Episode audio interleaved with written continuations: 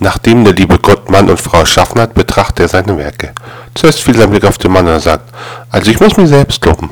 Diese wunderbare Form des Körpers, die wohlgelungenen Proportionen, die vollendete Ästhetik, ein perfektes Werk. Danach sah er die Frau und meinte achselzuckend, na gut, du musst dich halt schminken.